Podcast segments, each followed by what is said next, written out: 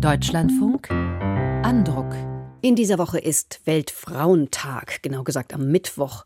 Und ja, liebe Hörer, wir Frauen müssen nach wie vor feststellen, dass die eine Hälfte der Bevölkerung noch lange nicht 50 Prozent der Rechte und Teilhabe innehat.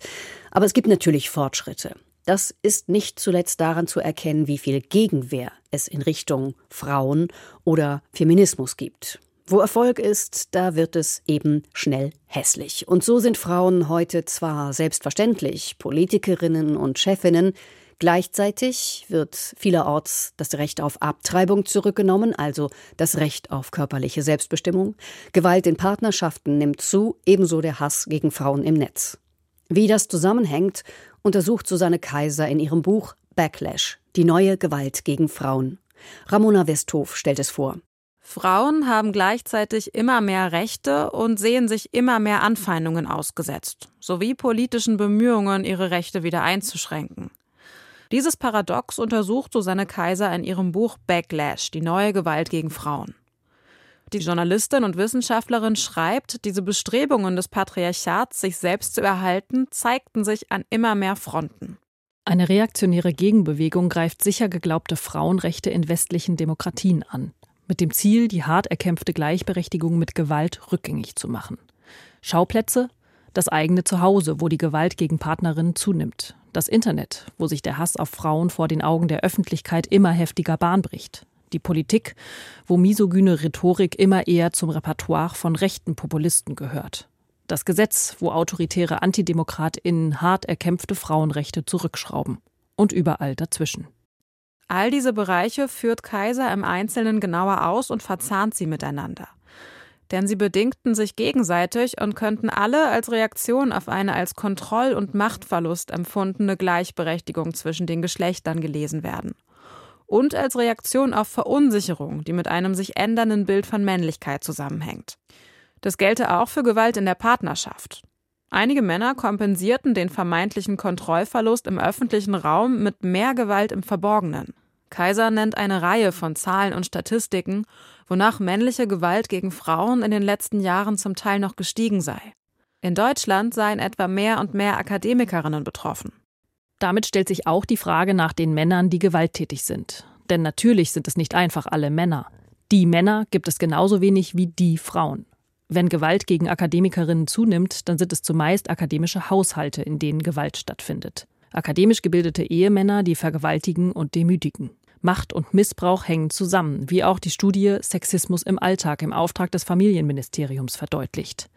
Etablierte, das heißt Akademiker mit Studium der Medizin, Betriebswirtschaft oder Ingenieurwissenschaft in Führungspositionen, hegen die größten sexistischen Ressentiments gegen Frauen.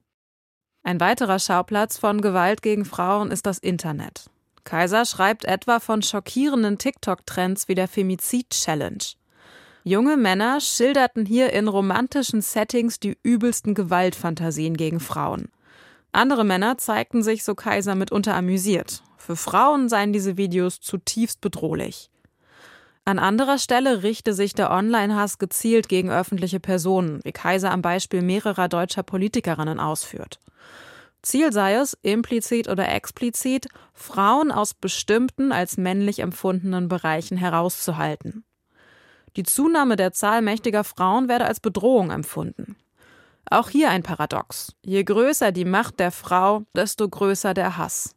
Dafür gibt es sogar eine Anleitung, ein Handbuch des Hasses, wie die Süddeutsche Zeitung recherchiert hat. Seit einigen Jahren ist es bereits im Umlauf. Darin wird Schritt für Schritt beschrieben, wie man den Gegner bekämpft und fertig macht. Die Datei enthält Formulierungen, die aus der Kriegsführung stammen. Das Handbuch empfiehlt, dass Nutzer den Accounts ihrer Gegner folgen sollen, insbesondere den Grünen, bekannten Feministinnen, Regierungslakaien. Zunächst solle die Zielperson in eine Diskussion verwickelt werden. Als nächste Schritte werden Reizen und Beleidigen empfohlen.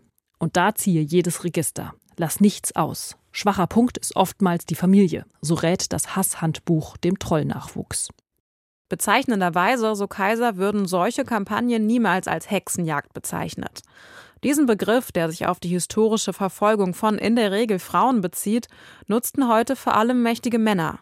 Nicht selten dann, wenn sie sich nach sexuellen Übergriffen oder sonstigem Fehlverhalten, öffentlichem Widerspruch oder Empörung ausgesetzt sähen. wobei das Verhalten dieser Männer darüber hinaus selten schwerwiegende Folgen für sie habe.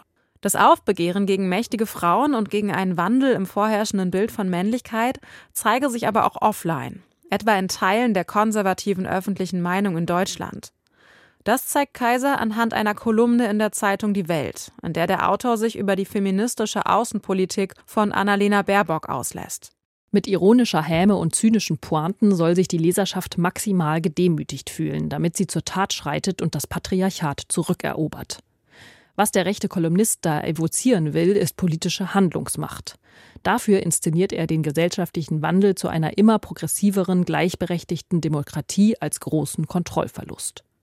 Diese autoritären Männer wollen das Patriarchat restaurieren, was bedeutet, dass sie gegen politische Minderheiten zu Felde ziehen und die Rechte und Erfolge von Frauen, von People of Color oder der LGBTQ-Plus-Community zurückschrauben wollen.